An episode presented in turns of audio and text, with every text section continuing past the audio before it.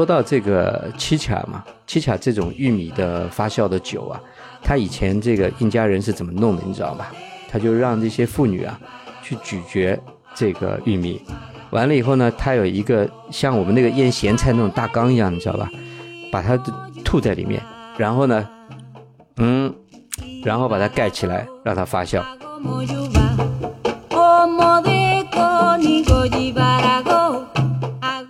他说这个地方叫什么名字？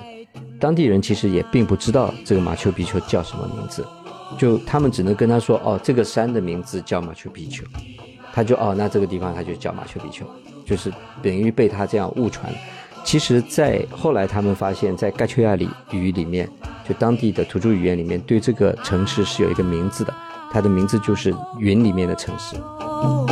阿公而且有一天早上起来，我就是去呃往山上走，然后到一个山上的教堂那里去。它往山上这一条路啊，两边的那个民居外面都是挂了花，非常漂亮。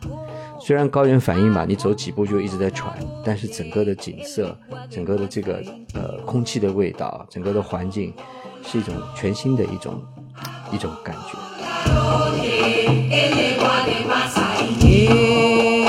Eh, agongo, ago, la roye. A la Juana. 大家好，这里是纯真博物馆，我是真真。我是老王，我是 DJ，哎，我刚才 报完节目名字差点忘记了，我感觉我最近录音的这个情绪明显得到了好转，嗯，所以现在可以静下心来听一听那个 DJ 继续他的秘鲁之行。啊，嗯，否则的话，如果现在还被关着，我可一个进一个字儿都听不进去。嗯，那我们就继续秘鲁吧。我今我们今天怎么开始呢？上一次我们是讲到去哪里啦？第几天啦？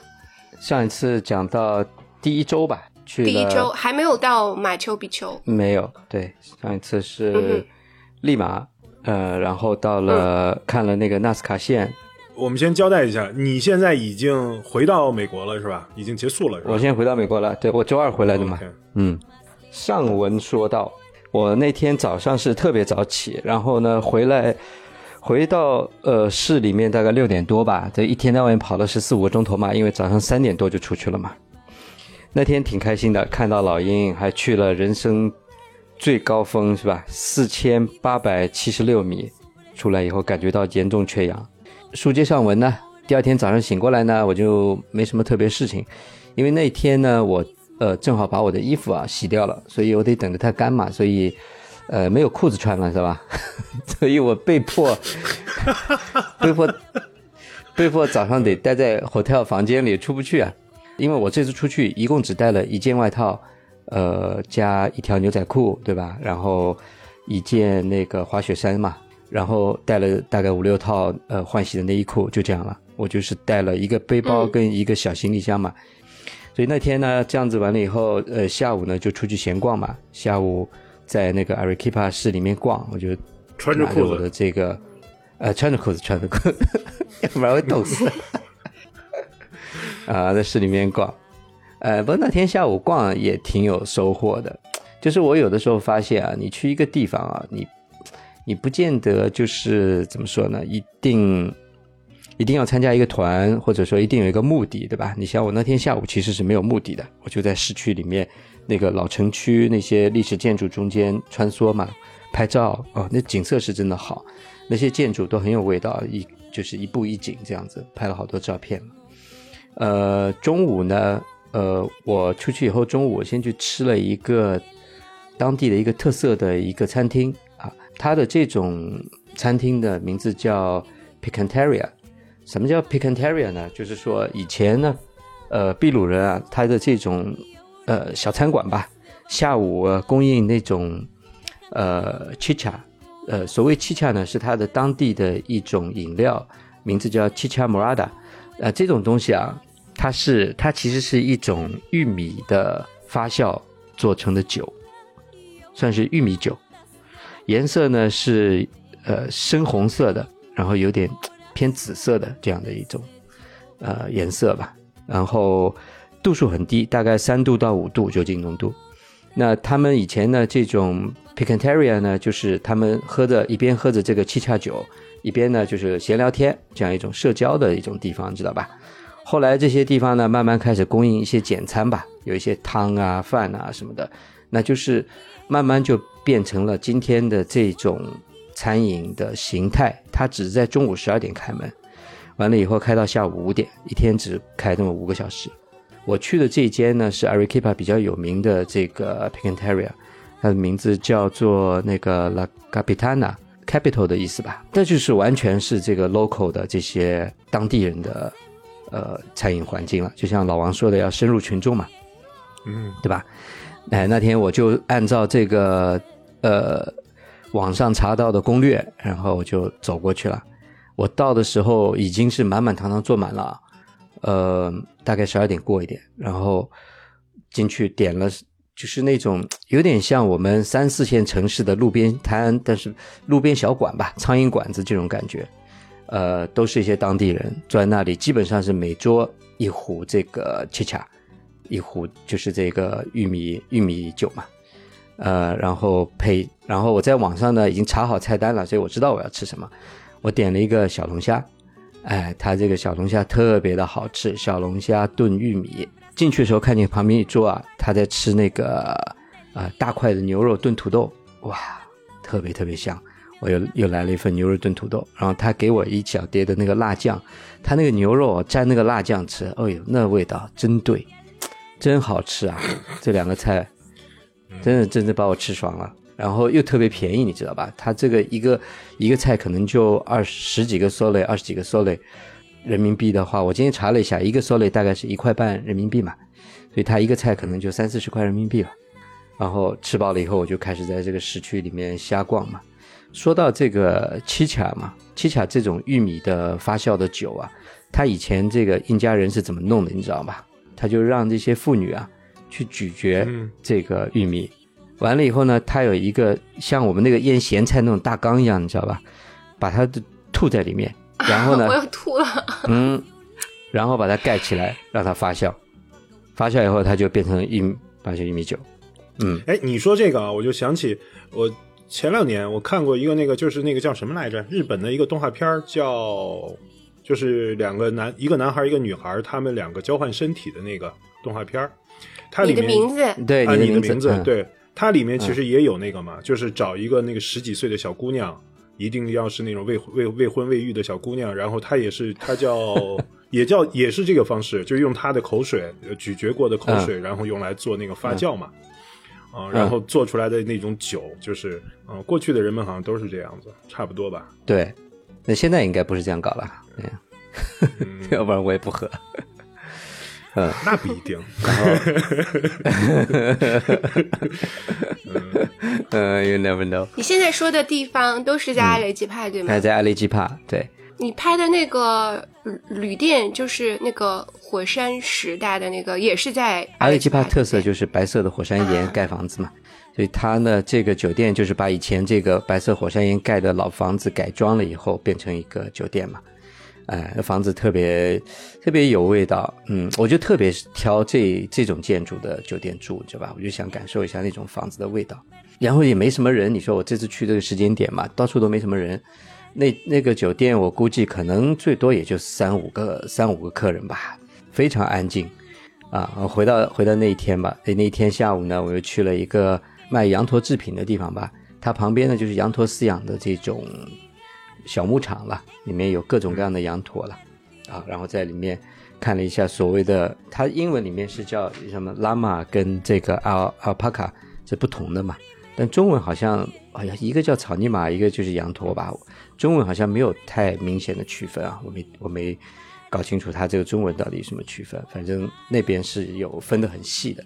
然后呢，那个他们跟我说，就是当地最贵最贵的这种所谓羊绒制品啊。就是来自一种这种动物呢，叫做那个 vigunia，啊，vigunia 这种动物，呃，它出来的这个毛特别特别稀少，而且特别的柔软，是顶尖的，然后维古尼亚的这个价格也非常贵啊！你如果是用这个维古尼亚的毛去做的，比如说一条围巾，对吧？如果一般是纯百分之一百 baby alpaca，已经算是比较好的了，可能在一百多美金吧。这样当地在当地买啊，如果是在国外，可能就更贵了，对吧？那维古尼亚做的一条围巾起版就是一千美金啊，因为它的稀少，而且这种动物呢，它一般活在这种。海拔四千米以上的高山上面，它这都是纯手工编织的。呃，完了以后那天下午呢，还去看了一个有一个木乃伊吧，叫胡安尼塔的木乃伊嘛。我真想问这个问题，它现在是在哪里啊？它是在博物馆吗？它在博物馆里，那个博物馆不大，那个博物馆就是胡安妮塔这个木乃伊以及呃发现他的时候从他这个墓葬里面挖出来的东西做了一个博物馆。它是墓葬里挖出来的吗？嗯，墓葬里挖出来的。它是被印加人拿来做献祭用的，大概六七百年前，在那个时间，他们那个献祭啊，嗯，不是光他一个啊，就是在那个地区库那个阿雷基帕附近地区，包括库斯科附近地区，前前后后挖出来大概有四五十个这种献祭的遗骸，胡安尼塔是其中保留的比较好的一个。为什么呢？因为他当时胡安妮塔，据他们分析，应该是皇族的后裔，他肯定是这种。呃，血统很高贵的人家，啊，因为他们是通过这种你身上穿的衣服哈，他不是他们不是都用那种 poncho 嘛，就是那种衣服披在身上，然后前面用个别针一样把它别起来的嘛。他通过那个别针的设计来区分他的那个种族跟社会阶层的，所以他用的这个别针是贵族才有的，皇室才有的这种别针，所以他一定是非常高社会阶层的人家里的小孩。他被献祭的时候，应该是在十一岁、十二岁左右吧，反正年纪很小。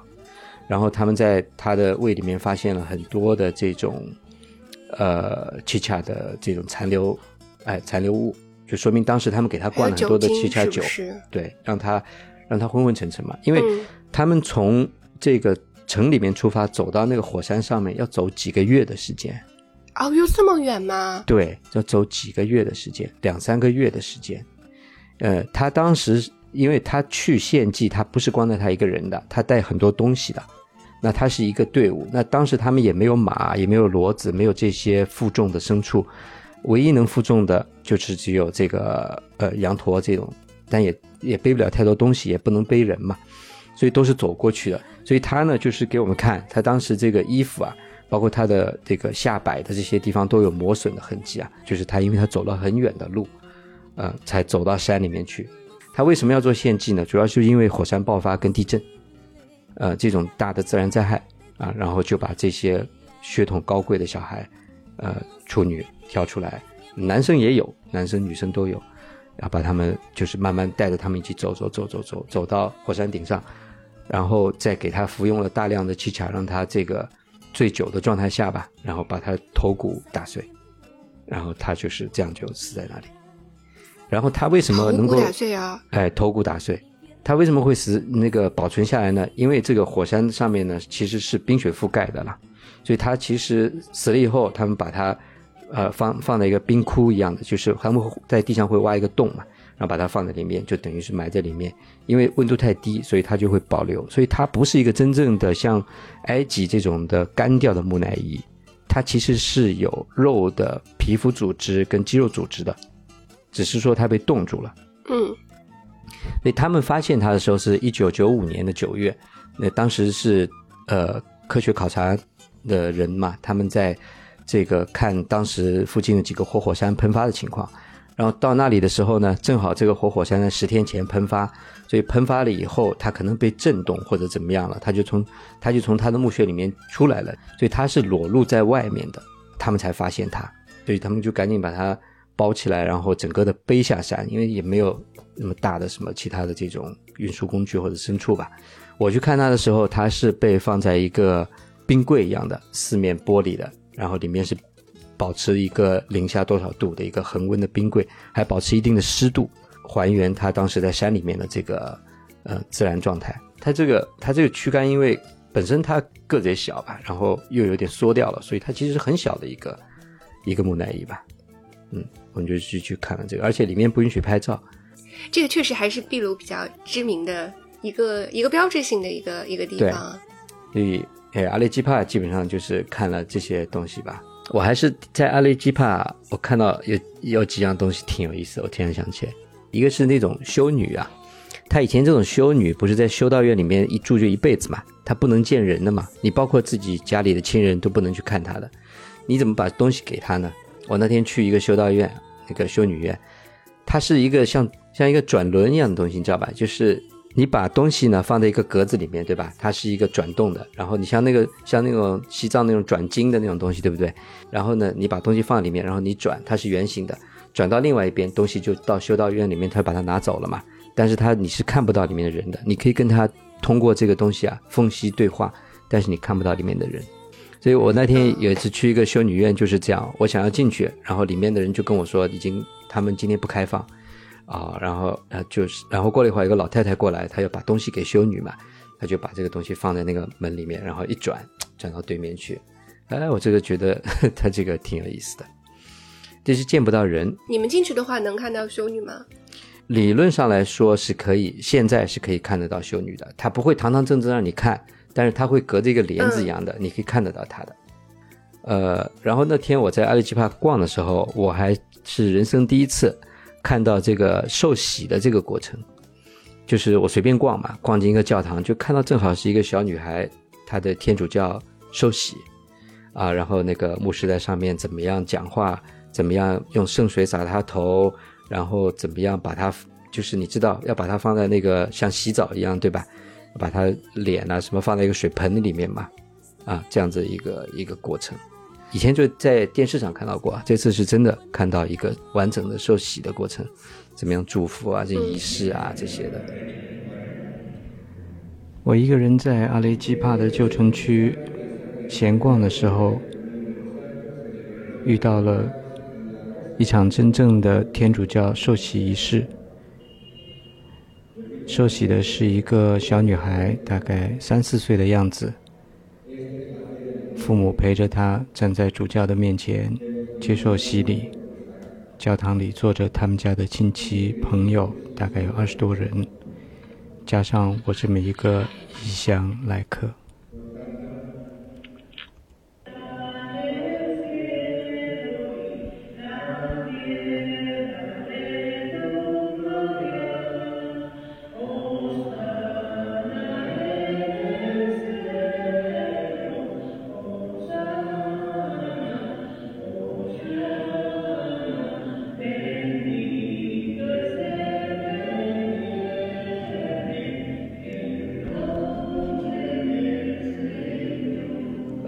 了以后，当天晚上我就坐了火车了嘛。就上次也有说到这个所谓呃 Andean Explorer，这叫什么安第斯探索者这个火车吧？就你那个巨贵的火车是吧？嗯，一个巨贵、巨贵、巨贵又受罪的火车。嗯，那个火车呢，它是它其实是一个叫呃 Belmont 的酒店集团经营的吧？它算是世界上。最豪华的，呃，火车旅行也是世界上海拔最高的火车线路。这个火车上面有三十八个房间，理论上来说，它应该可以住大概七十多个人。而且它一周只开一班嘛。那我们那天去的时候，整个火车上一共只有十个人，服务我们的人有二十六个。那我估计老板也睡不着，人太少了，亏死了。那火车上还配了什么，你知道吗？除了正常的这些作为开火车的人呐、打扫的人呐、做饭的人呐，对吧？管理的人呐。还配了一个按摩师，还配了一个那呃护士，还配了一个音乐家。嗯，音乐家就是在那个钢琴酒吧里面帮我们弹钢琴，然后后面一天还有那个弹吉他、唱歌、表演啊这些，这是他负责的。然后护士呢，就是我们去附近这些地方观光的时候，护士会背上急救包，然后随队而行嘛。因为这个火车其实是非常高原的地方，很多人会有高原反应不舒服嘛。这护士就会出来给你做一些治疗，可以吃点药啊，什么这些的吧。First of all, uh, introduce to you the team that is going to be with us uh, during these uh, two days on, on board of this train. But before that, I also wanted to explain to you a little bit about the train set that we have today. We have um, the engine. 我搭乘的这辆安第斯探索者号列车将载着我从阿雷基帕到库斯科，途中会经过美丽的迪迪嘎嘎湖。安第斯探索者列车被称为世界上最豪华的火车旅行。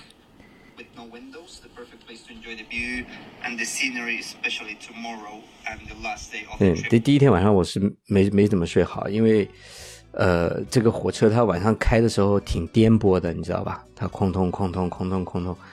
它是那种蒸汽火车还是那种电气的火车？哎，那我就没太注意了。不是，我觉得你应该能听到呀。它它有没有那个汽笛声啊？就是就是那个过去我们坐火车那种汽笛声，呜呜呜那种的，是不是？对有有那种汽笛声，啊那那它应该是汽笛声应该是应该是烧煤的了，应该是蒸汽的。有可能吧？因为第一天晚上一直晃，然后呢，我就赶紧吃了晕车药，然后也吃了那个高反的药嘛。我睡朦朦胧胧，我十点多睡下去，朦朦胧胧，晚上三点四点的时候，我差不多就醒了，在黑暗中，我就听着这个火车很吃力的在爬坡的感觉，你知道吧？我就觉得，我就觉得它好累啊，我听着它都觉得好累，火车也高反啊。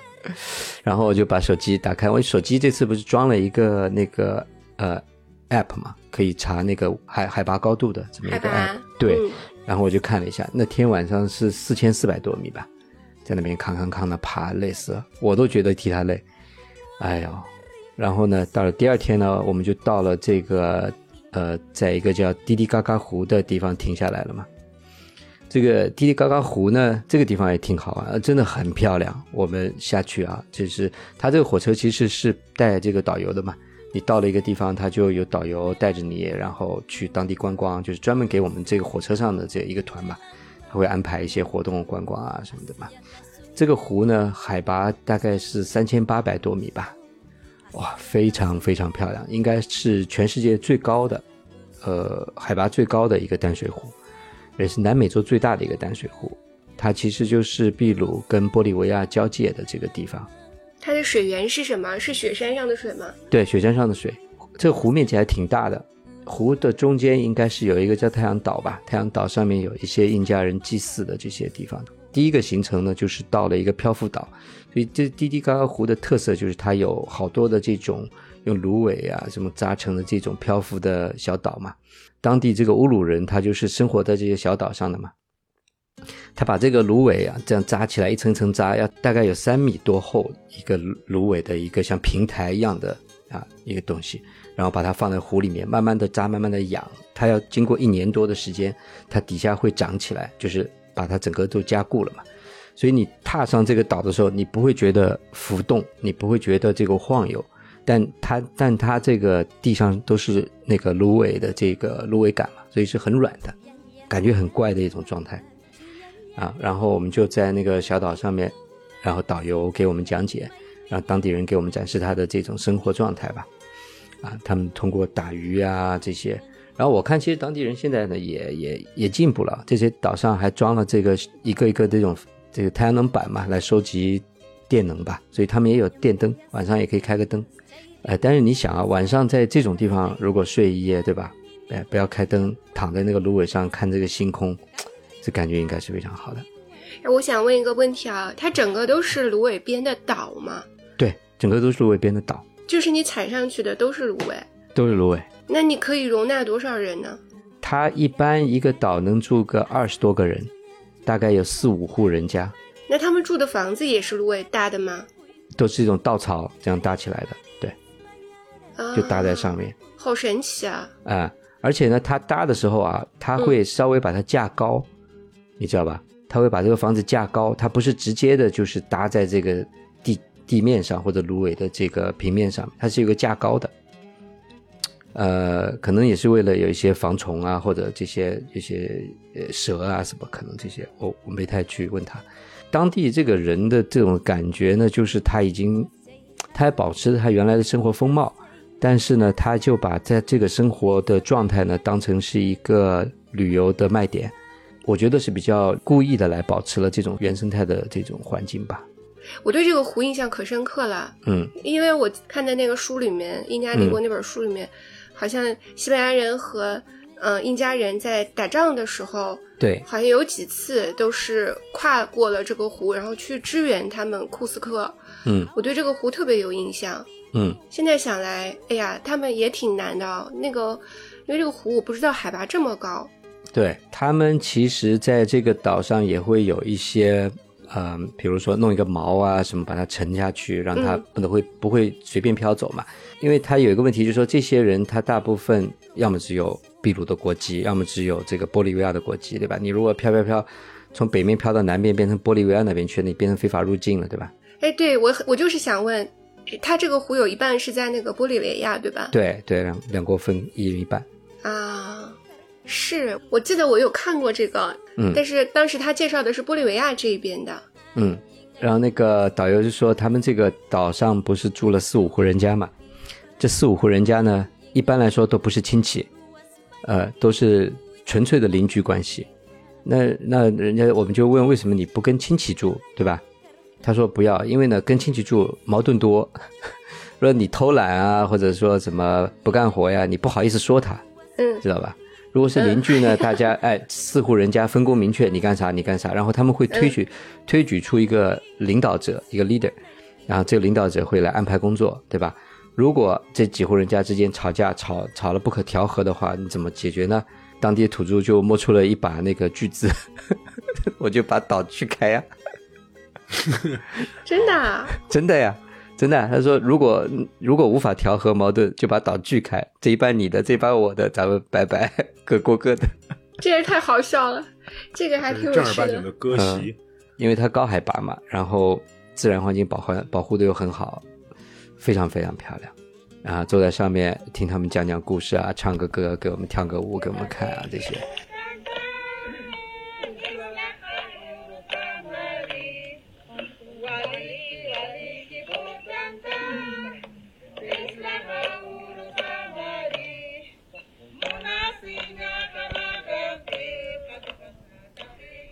到了美丽的滴滴嘎嘎湖，海拔三千八百八十米，是世界上海拔最高的淡水湖，也是南美洲最大的淡水湖。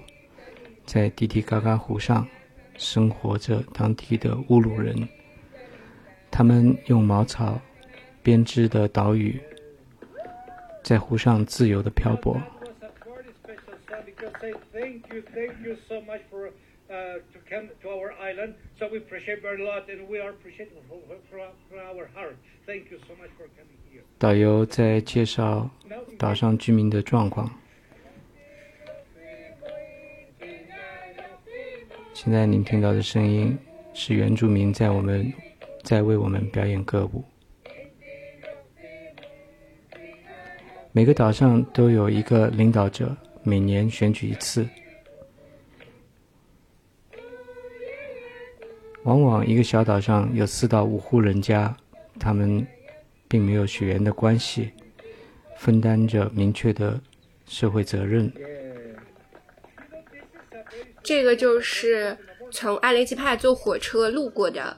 对，从阿雷基帕等于是往南到了这个叫 Puno 这个地方嘛，这个城市，它就是在这个湖的旁边嘛，在这呃，我们就在那个地方停靠。迪干湖，然后就回到火车继续去那个库斯科了。对，迪迪嘎嘎湖那天是下午大概呃五六点吧，就该开了嘛，火车就开了。然后那天晚上火车就没有再过夜的这样开动，开到晚上十点半，它到了库斯科郊外的一个深山里面，那真的是一个深山里面，深到连讯号手机讯号一点都没有的地方，在那里停了一晚上。因为那天其实我还是状态不太好嘛，所以我很早就睡，也没手机讯号，啥都干不了，然后我就直接睡觉了。睡到第二天大概五六点醒过来，把那个把我那个窗啊窗打开一看，外面哇塞，真漂亮，就是群山环抱，翠绿翠绿的山把你围绕在中间，中间就是这样一条铁轨从山的这个山坳里面这样伸出来，然后我们就停在这个山坳里面，然后附近旁边呢是一个小教堂，然后还有一个那个小小的一个羊驼的牧场吧，啊，很小，大概有二十几个羊驼在那里。然后我就穿了点衣服呢，就下去逛了。当天我拿出手机看一下那个高度，我还拍了个照片，四千三百三十八米吧，大概四千四不到。我那天其实因为睡醒了，状态就好就好很多了，就正常了。但是你知道，在这种比较高原的地方，我的这个情况是什么？我的手指尖跟脚尖都会发麻。然后还有一个什么问题呢？就是早上起来的时候看东西啊，是眼睛无法聚焦的，你知道吧？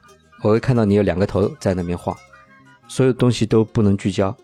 嗯，这个得过一段时间吃过饭，然后到中午差不多会好。你是在这个海拔，在这个海拔情况下睡觉了，对吧？睡了一夜。对，就在这个高海拔睡了一夜。对老王，你去过的最高的海拔是多少？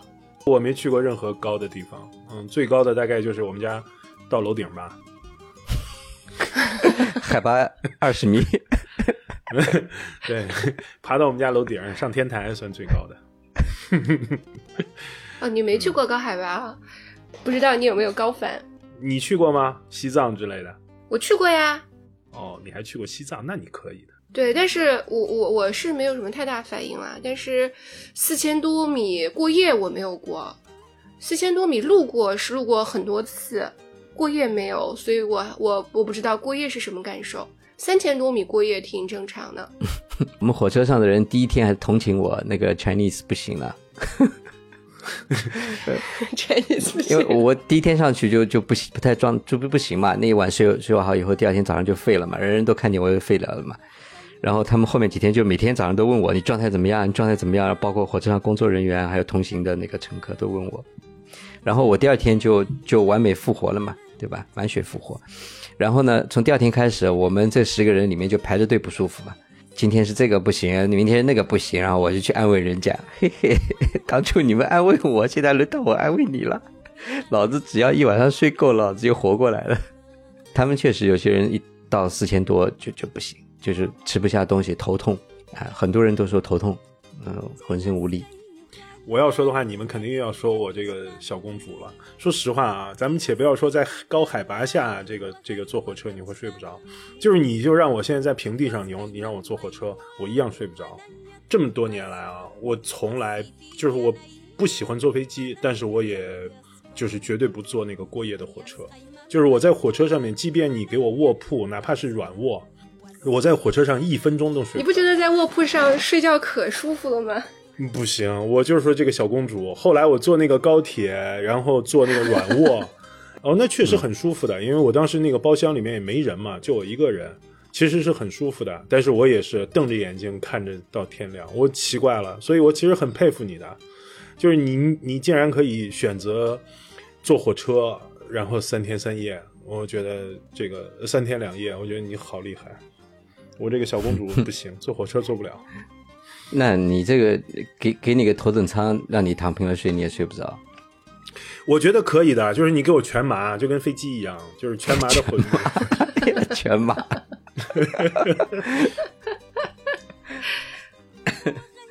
你这辈子得全麻多少回？我是很享受那个在卧铺上的时间的，我觉得特别的舒服，因为你也做不了什么特特别多别的事儿嘛，然后你就听到那个，嗯嗯，它它划过一根一根枕木的声音，对，很规律的声音，嗯，很舒服，就是人很平静，我特别享受这个过程。对，关键是这个火车啊，我觉得它因为海拔太高，所以它有时候不规律。它这个晃荡晃，突然给你来一下，咯一下，或者是怎么样卡一下，拱拱这样子，有点喘不上气的那个感觉，你知道吧？我觉得它嗯，你就这个确实是缺氧了。缺氧了，跑不动了。反正第二天呢，这样子睡醒了，感觉就好很多。而且四千多米跑出去的空气是真 真不一样，特别新鲜，特别舒服。哎，那个火车有没有地方可以看星星啊？我四千多米上去，星星多美啊！可以看呀，可是我那天晚上不是快废了吗？因为那天晚上停停了火车以后，车长就说了呀，晚上你们可以下去看看星星啊，外面特别漂亮啊，啥啥。可我那天就废了，你知道，我那天已经不行了嘛，就没那个精力了。对，第二天早上我倒是起来以后一打开窗，我确实把我给那个惊艳到了，就是附近的这个嗯，呃青山绿水啊，这个美景，哎，就是你突然觉得好像来到了另外一个世界，对吧？你逃离城市，突然来到这么一个山沟沟里，完全一点讯号都没有的地方，特别特别的美，特别神奇。终于来到库斯科了！终于来到库斯科了，然后这是第三天我就到达了库斯科了嘛。嗯然后到库斯科呢，我先看到一样东西，你知道是什么？就是它的这个旗呀、库斯科的广场还有到处都飘了这个彩虹旗。我一开始还以为这库斯科人怎么对同性恋这么友好吗？开放是吧？这么开放的吗？那印加人这么开放的吗？哦，后来一查不是，嗯，对，它是七色的彩虹旗，同性恋是六色的，所以是还是有点差异的。这个印加的印加以前的这个旗帜就是这种七色的彩虹旗，所以他用这个保留下来了。所以你到了库斯科以后，你才会真正感觉到，哦，这以前是印加帝国的中心。你在利马是没有这个感觉的，在阿雷基帕也没有这个感觉，嗯但你到库斯科，印加的痕迹到处都是，非常非常明显的这个印加文化、印加痕迹，以及他们对过去的这个印加帝国的这种，呃，向往也好，或者崇拜也好，就作为他们的这种历史根基啊，这种非常深刻的保留。我想问一下是不是到利马的时候还是比较明显的，就是可以看到是西班牙的痕迹，因为它应该是对西班牙人建的嘛。对，利马更趋向于一个中国的二三线城市吧，这种现代城市的感觉。啊，嗯，也很多殖民的这些建筑，呃，欧式的建筑，对，因为它其实，呃，那边是不下雨的嘛，我们上次说过，利马不下雨的嘛，但它好多的房子呢，还是造成是用这个呃西班牙的风格在造的，呃，所以其实它有很多是呃没必要去这样设计，因为不会有雨水，嗯，但他们不管，他们就是要照搬这个故土的这个建筑风貌嘛。呃，你到了库斯科以后，你就是深深的，就是完全一个印加的气氛把你包围了，啊，包括这个广场，因为他们基本上秘鲁所有的重要的城市，在城市的中心都有一个叫武器广场 （Plaza de Armas） 这样一个就武器广场，所有的城市中心都是武器广场，都是同一个名字。所以库斯科的这个武器广场啊、你在中心广场的中间是造了一个雕像，就是他的印加最伟大的这个君主，就是帕恰库特，呃，帕恰库特克他的一个雕像。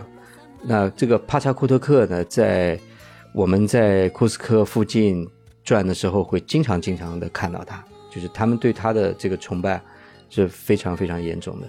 是书上写的帕查库提是吗？呃，就是就是帕查库提，帕萨库特就是帕萨库提。嗯对，武器广场呢，跟所有的广场一样，都有一个非常标志性的巨大的这个天主教的教堂嘛。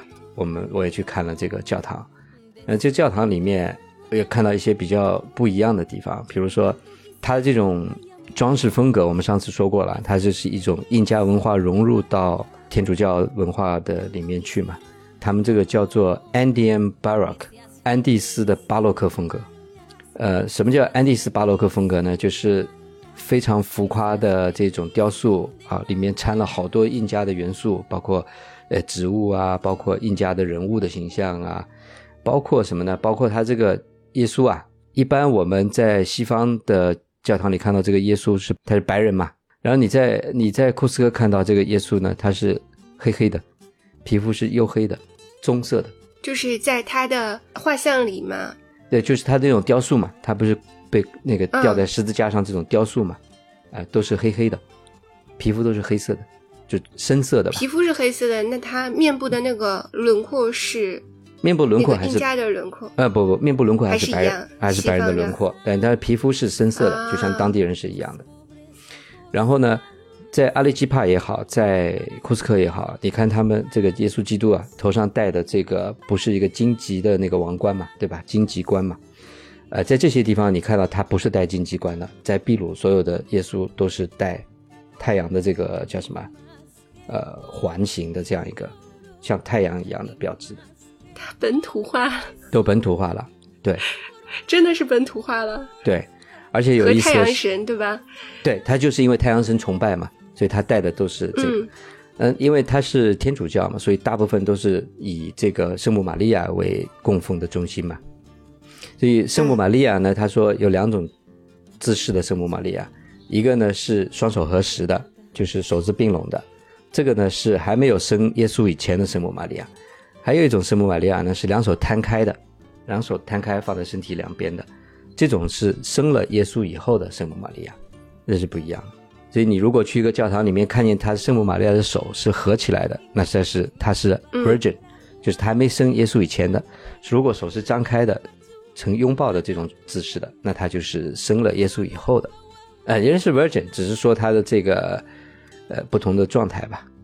然后呢，当地的美食啊，当地有一种东西呢，就是天竺鼠，你知道吧？就是我们养的这个天竺鼠宠物。哎，在当地，当地这个是他们的传统美食啊，它这个东西叫古伊，包括这个库斯科大教堂里面挂了一幅很大的《最后的晚餐》，对吧？耶稣跟十二门徒一起吃最后的晚餐，你知道他们吃什么吗？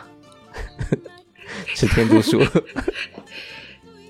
一长长的桌子中间一个盘子里面一直烤天竺鼠嘛，嗯，这这也是印加这个当地文化对他的这个基督天主教的这个融合吧。它是烤整只豚鼠是吗？烤整只豚鼠呀，我这次也吃了烤豚鼠，我是吃了半只了，因为他跟我说烤一只的话要等一个钟头嘛，那烤半只二十几分钟，我我也不想等，我吃了半只，我觉得半只量差不多正好。豚鼠的味道还不错哦，它脂肪比较少，可是它这个皮有点像烤乳猪一样的脆脆的，然后里面油脂还比较多，真正肉的部分不是太多，它就有点像更偏向于烤乳猪的感觉。完了以后，在利那个库斯科呢，我就去马上下午就去看了一个什么呢？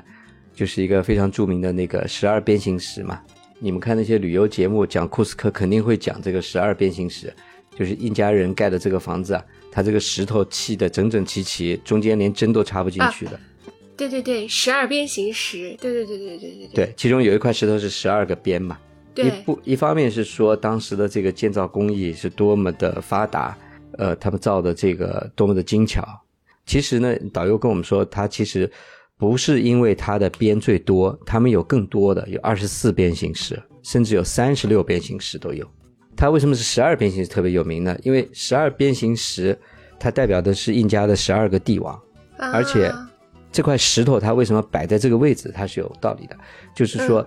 整个库斯科呢，它是造成一个像扑马的形态，有像猎豹的这种形态的。那十二边形石的这条街道呢，就是在这个普马的肚子这个中间的这个地方。这块石头的位置就是在，意思就是在库斯科的中心。嗯对，所以它是有一个特别的寓意在里面的。那你到那个地方，当然就是，呃，大家大家都排队的拍照嘛，跟这个石头拍照啊。我对这个石头印象好像是那个冰恶魔他在找那个比尔卡班巴的时候，嗯，他好像一个很重要的标志，就是他不是已经很接近了吗？但那个书里面写，但是最后他放弃掉的原因，就是因为他看到那个比尔卡班巴的外围不是用这种建造手法，因为这个应该是就是比较精巧的工匠才会才会嗯有的技艺嘛。他觉得应该嗯曼可印巴他们应该有的是一个很很精巧的工艺，应该是用这种工艺去造的城市。结果他就是因为这个原因错过了，错过了发现真正的那个比尔卡班巴，好像是这样子。印加的最后一个首都嘛，对，呃，所以那天我基本上下午就是在库斯科逛嘛，然后那天有意思啊，到了晚上，在那个武器广场，我在那边坐着没事，然后他们就年轻人就开始唱歌跳舞了，哎，这是是什么情况啊？搞得很热闹。呃，完了以后我就问警察，我说他们这个是在庆祝什么东西啊？警察说他们不是在庆祝，你知道他们在干嘛？他们在示威，在 protest。我说啊，有唱歌跳舞示威吗？哎，唱歌跳舞示威，而且脸上还都很开心的样子。我说你们这里示威示威活动都唱歌跳舞吗？对对，警察对对对，就是他们的这个风俗。先是唱歌跳舞，年轻人这样完了以后，后面才是这个示威的队伍吹着那个那个喇叭，不不不不不，这种吹着喇叭，然后一路这样举这个牌子走一遍。但是我说你这个前面这个铺垫太有意思了，唱歌跳舞来歌舞表演，为为这个示威活动热场，这也这个 还是蛮愉快的，嗯。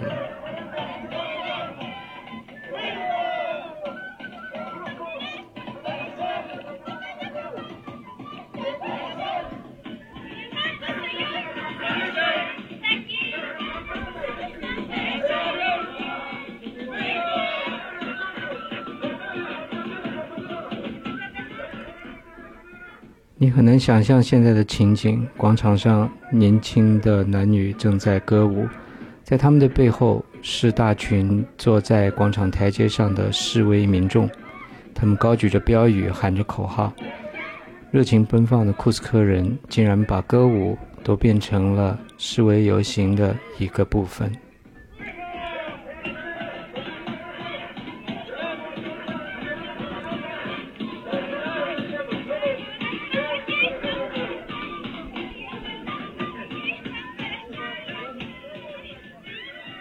他们抗议的好像是这个呃，属于 miners 啊，就是给这些挖矿的人啊，呃，福利待遇的问题吧。呃，他们可能我我大概看了一下他这个牌子上意思吧。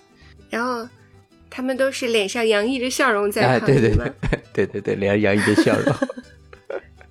年轻人跳得热火朝天哦，青年男女，哎呀，跳了好久，哎，这个好愉快啊。呃，我这次我说到库斯科啊，运气挺好的，因为呃，他六月二十四号是他一年中最重要的一个节日，叫太阳节嘛，所以呢，他整个六月你去，他要么像这种抗议活动，他本身就还在跳舞，对吧？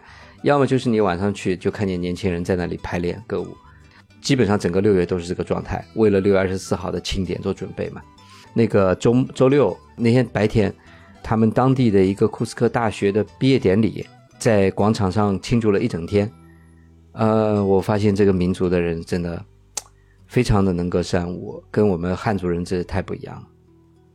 他这些就是随便就拿起一个琴啊，就就这边弹，然后大家就一起唱，一起跳，哎，太太会搞了，真的好快乐，好快乐。我还看到那个他们不是毕业典礼嘛，一群大学生男男生把一个那个女老师围在中间，然后给她唱歌。我我我理解他的意思，应该就是在感谢这个老师吧，嗯、大概是这样一个状状况吧。然后唱的非常的好，嗯，然后还有一点跳舞这样子配合的。《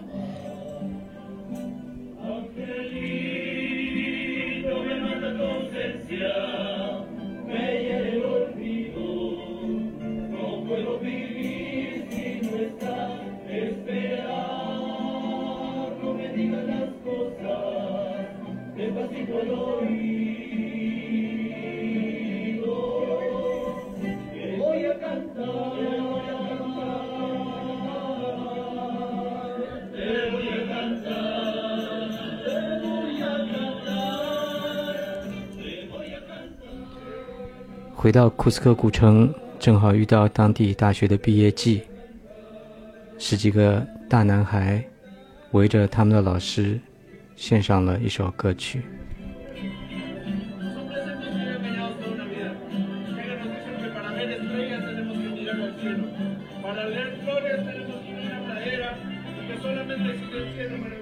虽然我听不懂西语但是他们所流露出来的感情却是直达人心的。那就是音乐的魅力吧。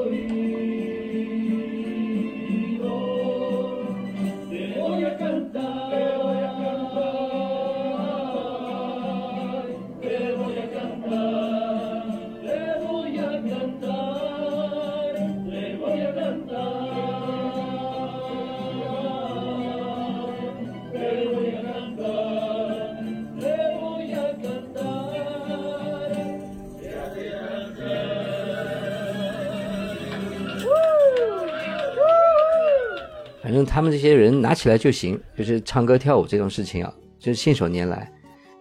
就是我觉得这整个城市啊，特别在六月，充满活力，真的是非常非常值得去看一看。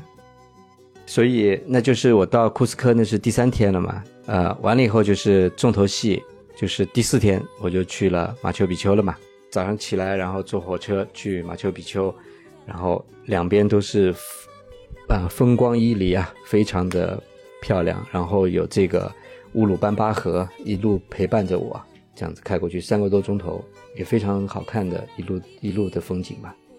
然后那天我到马丘比丘是下午，我买的入园时间是一点到两点呢，我到那边差不多一点半吧，然后你就就就跟导游就入园了呀，然后就完成了本次旅行这个最重要的时刻，对吧？看看到了啊，魂牵梦绕终于到了马丘比丘马马丘比丘了，对对对对。这个地方呢，其实后来我也重新看了一下资料，它应该是印加的，就是这个我刚才说的这个最伟大的君王 Pachakutik 他造的，大概在一四三八年左右开始造，呃，前前后后反正 Pachakutik 也没看到马丘比丘造完，这个地方应该造了大概八十年到一百年的时间，所以到一五二几年的时间，就西班牙人来以前，西班牙人是一五三二年来的嘛，所以在在那个以前他是刚刚造完。所以他花了很长一段时间把这个地方给造起来。这不是他的行宫吗？对，帕加库特当时造这个地方就是他的行宫，因为他统治的时间大概在一四三八年到一四七一年这样几十年的时间吧。他开始造这个东西，其实造中间造了一些建筑，然后他会在里面跟皇室啊，还有祭祀啊，还有他的小妾啊什么在里面住。后来，但是后来几代君主就一直在扩建，你知道吧？他这个地方一直在造，整个山头一直在造，一直在造，一直造。造了八十多年的时间。现在马丘比丘进去一共有四条线路，就是你观光进去那个山门以后，它会分四条线路。OK，一个一个游客进去只能一次只能走一条线路，他就逼着你，如果要把里面全部看完的话，你至少得来个四次。我这次是去了两次，呃，我第一天到下午去了，然后我选的是二号线路，然后第二天早上我又去了一次，我用的是四号线路。马丘比丘在在他们这个盖丘亚语的里面的意思是老山嘛，Old Mountain 嘛，然后旁边呢还有一个叫华纳比丘，它是一个叫 Young Mountain，就是年轻的山，它两个是连在一起的，你知道吧？它这个华纳比丘山有一点像是马丘比丘的瞭望塔瞭望塔一样的，你知道吧？从山下一路爬上去，大概要一个钟头二十分钟左右吧，所以手脚并用的这样爬到顶上，哇，那个风景是非常非常震撼。然后爬到顶上以后，那天竟然还有一只狗在山顶上嘛，我 就很惊讶，这只狗是怎么上来的？一只威风凛凛的狗站在悬崖边上，远眺马丘比丘与四周的群山，这样子，哇，特别好笑。我跟他坐在一起，还拍了个照。那个马丘比丘，它是一座宫殿还是一个城市啊？它是一个城市，它里面分为三个区域吧，呃，有什么居住区啊，有那个呃君王的宫殿啊，有祭祀的地方啊。然后具体的功能其实很全的，我们进去看了以后，里面有梯田，然后呢有灌溉系统，里面还有教室，然后还有作坊，还有广场。它的广场设计也很好，就是你站在广场的一边，对吧？你讲话它是有回声的，它当时的设计也非常的巧妙。你站在广场里面讲话，它是有回声的。OK who destroyed all those buildings over here because no people destroy Machu Picchu. Mhm. Earthquake? Just earthquakes, the time, the weather, and the nature. No, Yeah. the forest over here. And if you want to see which part is the original Inca construction, look at on this picture. 此刻我眼前的是历经沧桑又重现于世的马丘比丘。地震、风雨、时间、自然灾害，都侵蚀了马丘比丘，留给我们它今天的样貌。Okay. Exactly. And they were working during 30 years Okay. to rebuild and to restore almost everything in Machu Picchu from 1953 until 1983. Why just until 1983? 从一九五三年到一九八三年的三十年之间，秘鲁的考古工作者们努力地对马丘比丘做着修复，最终呈现出了今天的样貌。was unfinished. The reconstruction is because in this year, 1983, Machu Picchu got the first nomination like a cultural heritage. Right. Okay, for 一九八三年，马丘比丘被提名为世界文化遗产。按照联合国的要求，秘鲁政府停止了对马丘比丘的过度人工化复原工作，让它尽量的保持原来的风貌。Okay, Machu Picchu needs to keep this aesthetic shape like that. Yeah. Because needs to look like a. 就就等于说它是那种典型那种就是那种失落的城市是吧？The Lost City 对那种概念。对，呃，它为什么被叫做马丘比丘呢？是因为那个宾汉姆到那个地方的时候，他就问当地人，他说这个地方叫什么名字？当地人其实也并不知道这个马丘比丘叫什么名字，就他们只能跟他说，哦，这个山的名字叫马丘比丘，他就哦，那这个地方他就叫马丘比丘，就是等于被他这样误传。其实，在后来他们发现，在盖丘亚里语里面，就当地的土著语言里面，对这个城市是有一个名字的，它的名字就是云里面的城市。但是这个名字后来就已经不被运用了嘛，大家都知道啊，就叫马丘比丘，它就叫马丘比丘了，等于就是用它山的名字来命名了这个城市了。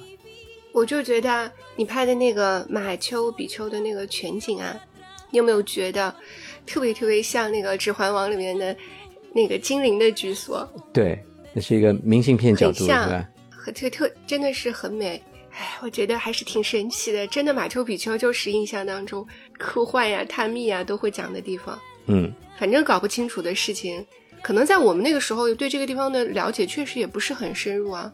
嗯，我指的是包括官方，所以他嗯给出来的都是就是都是讲的很玄幻的，要不然就是外星人。对。当时我就跟这个导游开玩笑嘛，就是说这个弄不好是外星人造的，因为因为他那个石头哈、实在是太大了，在那个嗯年代，他也没有牛马，也没有什么工具，他是怎么把这么大的二十几吨的石头搬到那个山上去的？那石头就是大到我无法想象他是怎么运输这些东西的。它有几个地方的那种大型的石块嗯雕出来的东西让我非常的震撼。有一个是他把一个像石头山洞一样的把它雕雕成一个老鹰的形状嘛，所以我就跟那个导游我就开玩笑，我说这个弄不好真的是外星人建的。那导游跟我说，不要这样想，你要相信古代人的这个智慧跟他们的这个勇气。如果我们只是简单的什么东西都说是外星人做的，那我就是对古代文明的不尊重嘛。你讲这个啊，就让我想起来，呃，我玩一个游戏，我不知道你们玩过没有，就是 PS 上面有一个很有名的叫《神秘海域》的一个游戏，就是那个呢，其实它就是一个类似于呃《古墓丽影》的一个游戏，那种也是一个以探险为主、盗墓类的一个游戏。然后呢，它其中呢就是到了很多这种。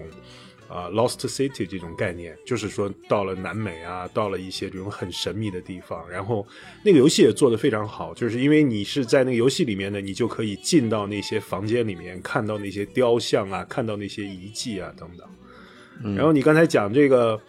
这个这个马丘比丘的这些宫殿啊，这些房间啊，我脑子就在想，我是不是应该嗯找机会把那个神秘海域拿出来重新玩一遍，再玩一遍类似于，对，就有点类似于那个探险的故事。你你有那空直接飞去看一下吧，觉得，呃，确实是值得一生要去一次的一个地方。这个上次我们不是说到是这个宾汉姆呃宾厄姆发现的嘛？美国人一九一一年的七月嘛，宾厄姆去去秘鲁探险的时候发现的嘛。他呃他本来想要去找这个印加的最后一个首都比尔卡班巴嘛，然后就就就误打误撞的找到了马丘比丘嘛。对，然后我那后来也看了一些资料，就是这个宾厄姆呢，他当然也有功也有过。一个呢，他是等于把那个马丘比丘这个事情推广推告诉了全世界嘛，有这样一个地方的存在，对吧？但是呢，你上次那个书里面也说了嘛，就是他把跟他一起去的其他人名字全都抹掉了嘛，就变成他发表的文章里面就只有他一个人找到这个地方嘛。那些跟他一起去探险的人都都没有被他列出来了，是吧？然后他先后四次到了秘鲁，然后运偷运了几千件这个文物出去嘛，啊，都放在那个耶鲁大学嘛，啊，到后来，到后来那个等于说他跟他第二次去的时候，呃，秘鲁政府就跟他达成一个协议，就是说你这些东西呢，你可以你可以拿回去美国，放在耶鲁大学去研究也好，展览也好。但是哪一天我们要送要你送回来的时候，你就得送回来，就等于说是暂借的，对吧？而且要定一个日期，你必须在一九一九一三年几月几号以前被你找到的东西，你可以拿去外面给人家看，之后的就不行了。嗯他们有这样一个一个协议，但是他呢，当时把这些东西运回了美国之后，他就没有跟任何人说有这样一个协议的存在，就是变成说大家都以为是合法的从秘鲁带回来的，其实等于说，啊哎，他跟政府之间协议是哪一天以后我们要拿回来的时候，你必须得归还，对吧？所以这个事情后来呃又是闹了很久，直到后来奥巴马上台，秘鲁政府又向这个奥巴马提出这个要求，奥巴马呢再去跟耶鲁大学去去沟通啊，请校方就是归还啊，他们勉勉强强归还了一部分。啊，后来就是秘鲁政府又是要告耶鲁大学，然后要告耶鲁大学的校长，说他们是文物贩子啊，然后最后在这个法律的压力之下，他们才把这些，因为经过了经过了快要一百年的时间，才把这些东西慢慢陆陆续续的在还给了这个秘鲁政府嘛，还不包括宾厄姆最早走私出去的一批，大概有三四千件的东西，嗯因为这批东西是走私出去的，是没有记录的，所以秘鲁政府也没办法去跟他讨回，所以呢，这个人的名誉也是毁誉参半吧。等于他是一方面是一个探险家，有有重大的发现；一方面他也是一个，呃，私德上面有比较大的瑕疵的人嘛。然后他后来是他是耶鲁的学生，对吧？在耶鲁的学生，后来是变成教授嘛。然后他是娶了那个蒂芬尼家族 （Tiffany 家族）的一个继承人嘛，所以他老婆那里是很有钱的，所以他的一些前后来的那个探险工作什么都是 Tiffany 家族出了很多钱给他嘛。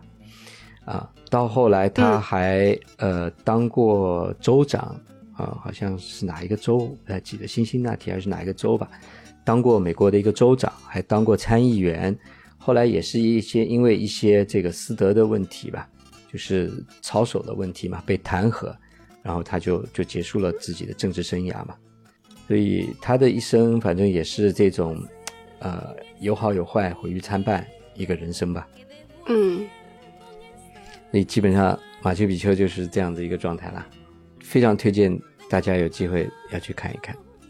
哎，我其实就想问你啊，因为你看你嗯这个魂牵梦绕的这个秘鲁之行，然后你中间也十几年来一直想去，然后你这次终于去了啊。就是你总体来说，就是它是一个给你留下了一个什么样的一个感受，或者说，嗯一个什么样的一个印象呢？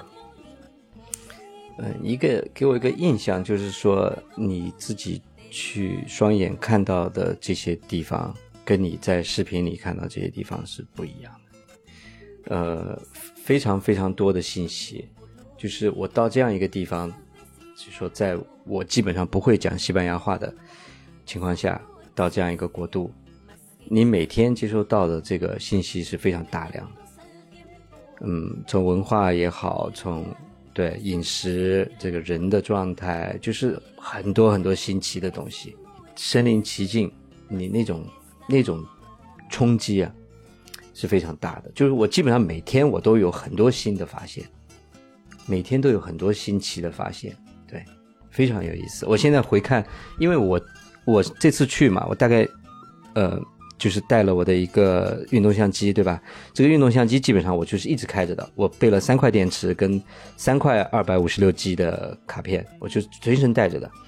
一颗电池大概可以拍一小时二十分钟吧，那用完了以后我就换个电池，我就继续拍。就我不管是呃它的这个是在看一个景点，还是不是在看一个景点，反正我想起来我就把它开着，我就一直在拍的，你知道吧？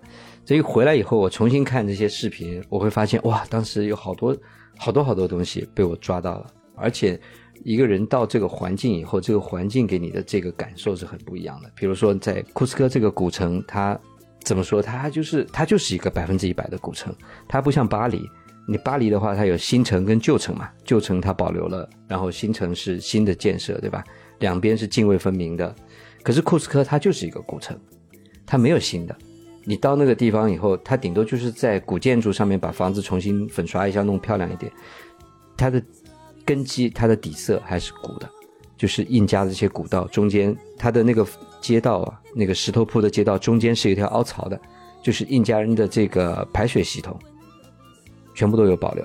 然后那个那些房子的基，呃基就是底下的基座这些石头都是砌的整整齐齐的，这种印加的这种石头，那种感觉是非常非常不一样的。然后呢，像我在库斯科的时候，晚上我会还挺安全的，我会一个人去外面闲逛。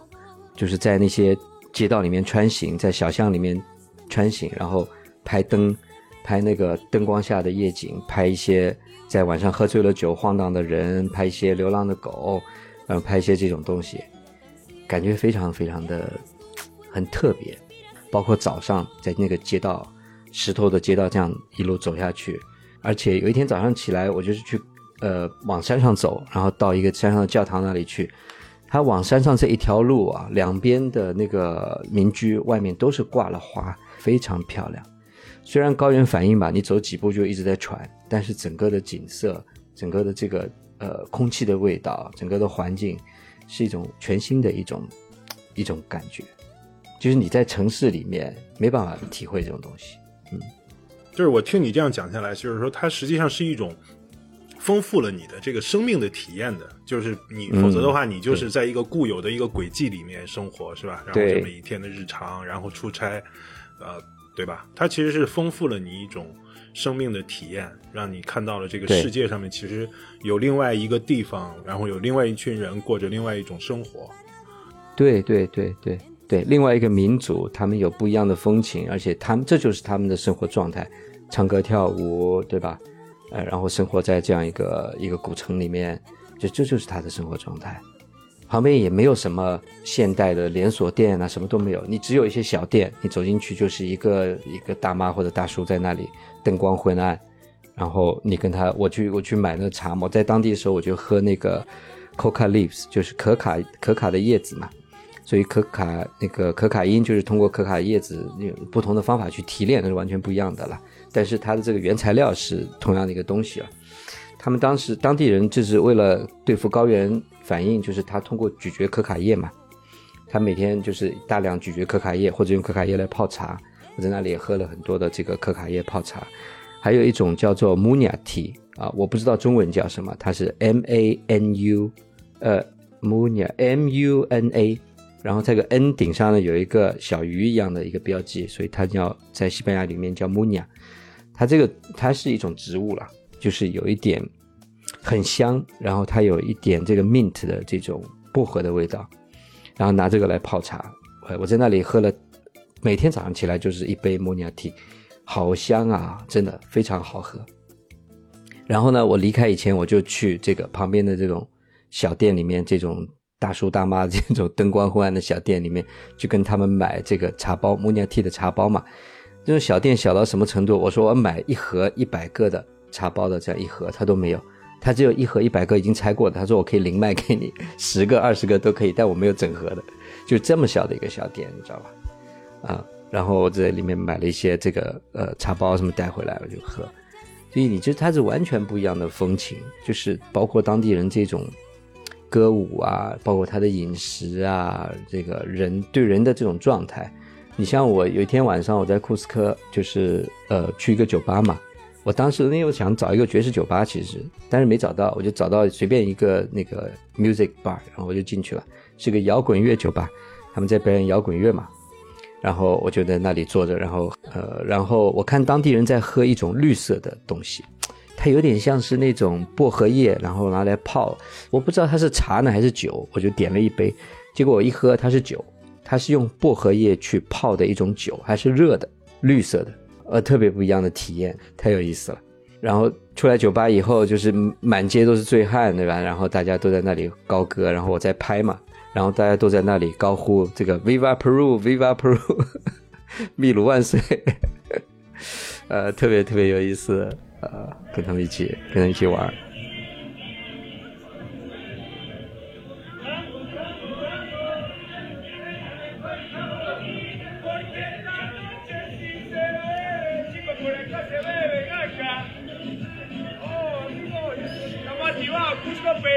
let's go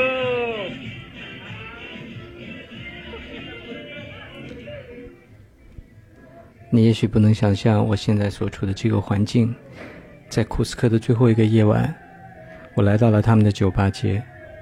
身边簇拥着的是来自世界各地的年轻人背包客。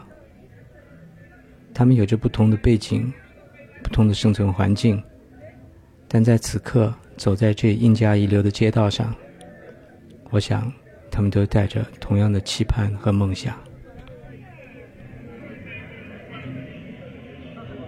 所以你说这种旅行啊，我觉得其实是，如果说像想我去秘鲁的话，大概也会对这个东西比较感兴趣吧。就上一次聊天的时候，然后那天聊完以后，我记得晚上的时候，我正好在在在在读到一本那个《忧郁的热带》，就是有一个很有名的一个人类学家嘛，然后他其实有点跟你这个类似的，他那本书写的是他在一九三几年的时候，他去到巴西，然后他进入了巴西的那个当地的土著，然后他做那个人类学的考察。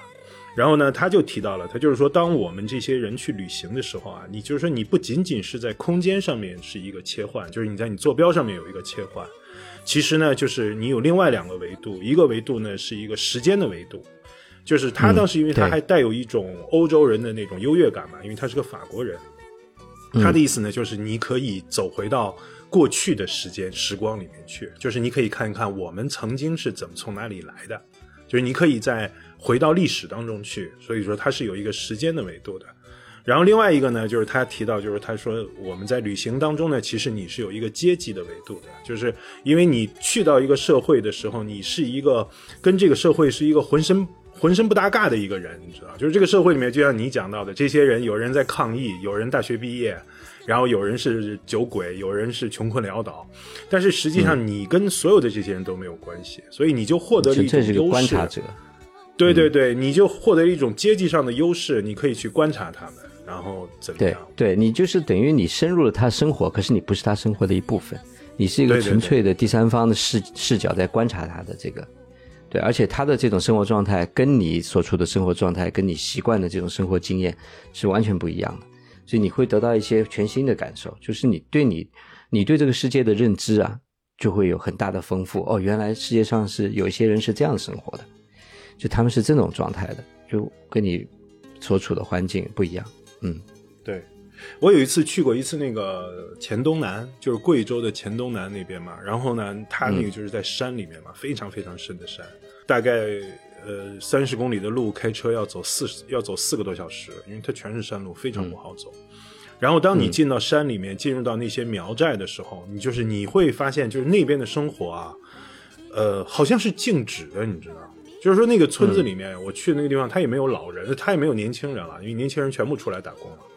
然后那个寨子里面呢，就只剩下老人。然后他们的生活的那个方式、生活的方法，当然很穷了，但是呢，就是你能看到一种，就是有一种你穿梭了这个时间的这个感觉。然后风景也很好，空气也很好。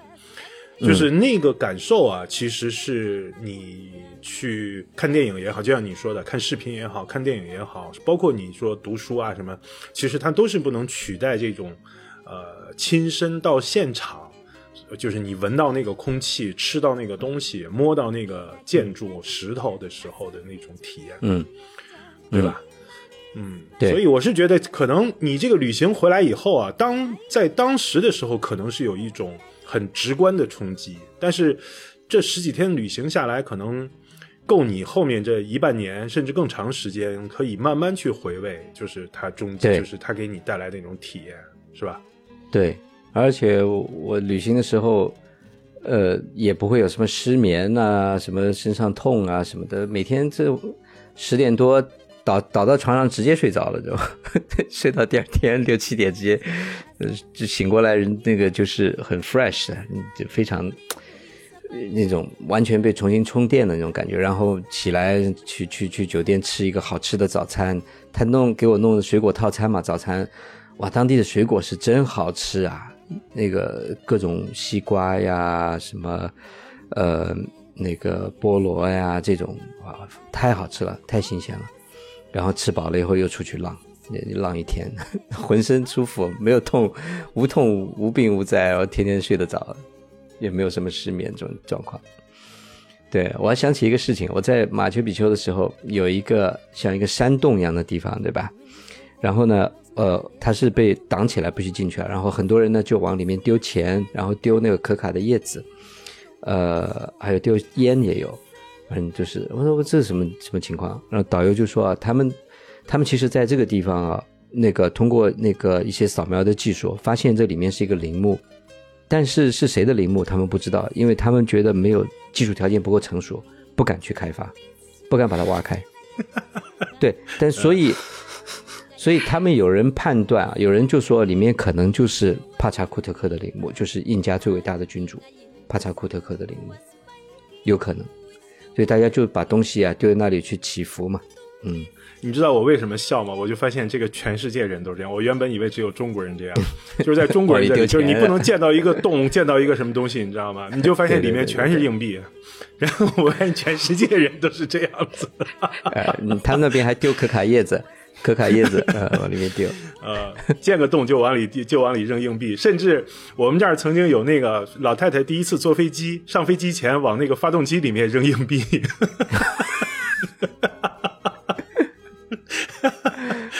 这这是印加人干不出来啊，印加人不会干这事儿。我觉得这是人类共同的这个，你知道，就是有一种，呃，就是其实说到这儿还真的是，就是人类可能，你虽然说现在科学发达了怎么样啊，但是它还是有一种，有一种呃，就是不在自己掌控范围内的神秘的感受，他没法操作它，所以呢，好像人类就需要这种行为，你知道吗？就是什么祈福啦，或者怎么样？但是你实际上问他说你信不信？你有没有什么信仰？他没有信仰。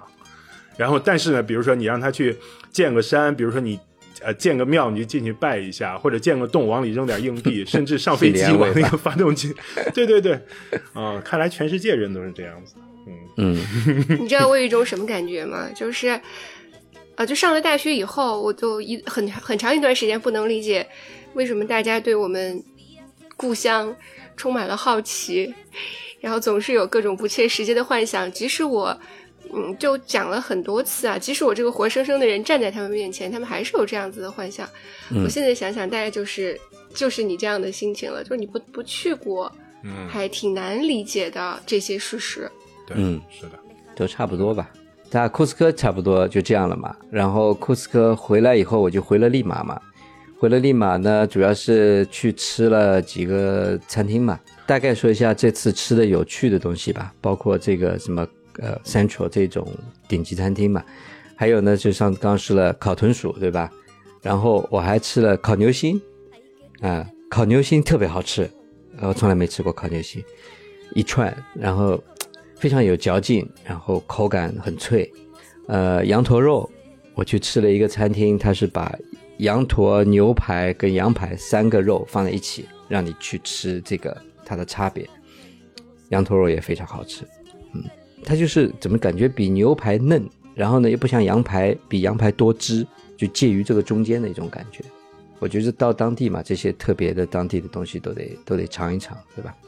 完了以后吃完饭以后，那天我又去一个酒吧里面看了这个世界杯，呃，附加赛嘛。秘鲁跟澳大利亚，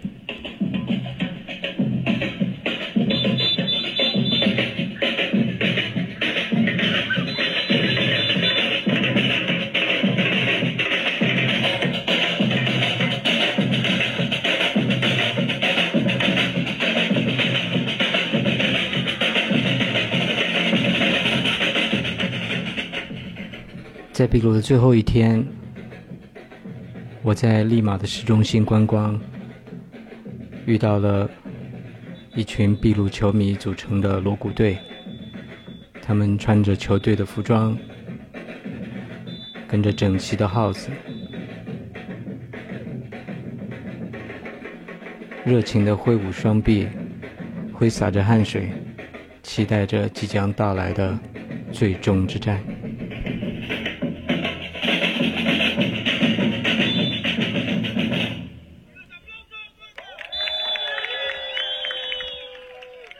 我去的时候下半场踢了一半，然后下半最后零比零还踢了个加时。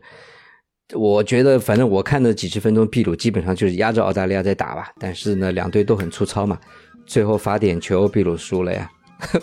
觉得好对不起啊！我本来想跟他们一起庆祝的呀，我的这个都已经在拍了，对吧？这这拍了一半，哎呦，好丧气啊！点球第二轮第一个被扑掉嘛，哎，他们都好伤心啊！我就我也就灰溜溜的离开了酒吧。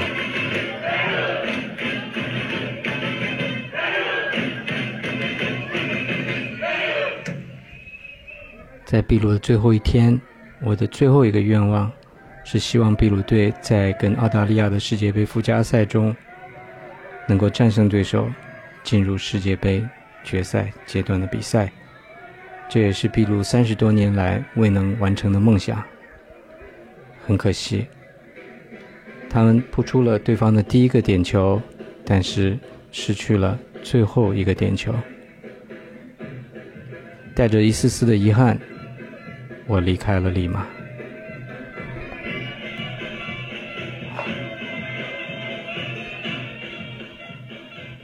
哎，太开心了！十五天哦，十七天加上加上路上，嗯，十七天哦。然后你现在重新回到岗位里面，有没有一种就是又充满了电，可以再可以再拼半年的这个？那我有一种感觉，就是我还想回去玩。六六月二十四号太阳节非常盛大呀，我还想回去玩。嗯，就这样吧。嗯，好，本节目由秘秘鲁旅游局特约播出。下面是我的银行账户，请打款。就这样吧。这里是纯真博物馆，我是真真，我是老王，我是 DJ。嗯，拜拜拜拜拜。Dissurgir uma estrela no céu cada vez que você sorri. Ah, de apagar uma estrela no céu cada vez que você chorar. O contrário também bem que pode acontecer. Uma estrela brilha quando a lágrima cair. O então de uma estrela cadente se jogar só pra ver a flor do seu sorriso se abrir.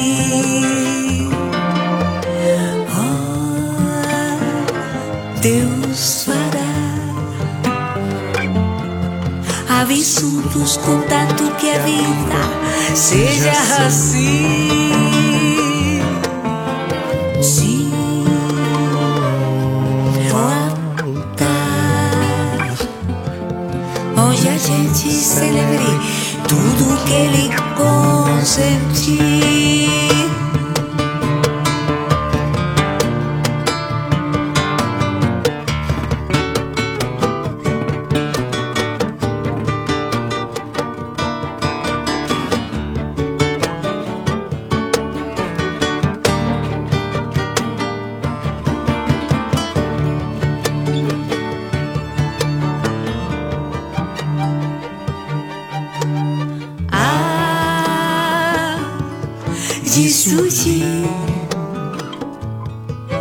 Uma estrela no céu cada vez que você sorri.